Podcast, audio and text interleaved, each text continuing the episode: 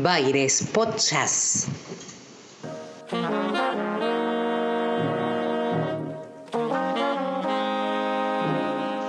Punto de encuentro con la música, la imaginación y voz.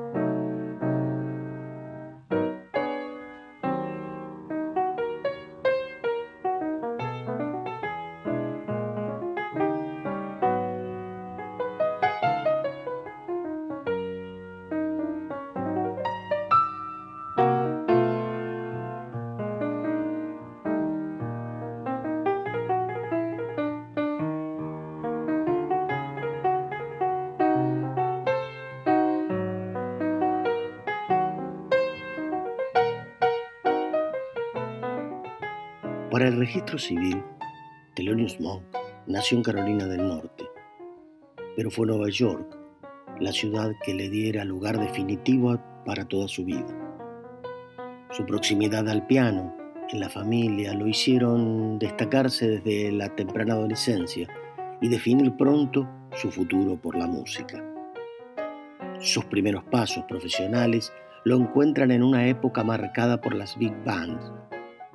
Allí su primer antecedente de divergencia. Telonius prefería formaciones más chicas, donde poder diferenciarse y expresar su singularidad sonora. Muchos lo reconocen a partir de su contacto con la logia de los Whoppers. El Harlem era la meca del movimiento y aquellos muchachos se juntaron para cambiar el paradigma del jazz y modernizarlo con estilos más rápidos, audaces y basados en la improvisación como característica de libertad musical.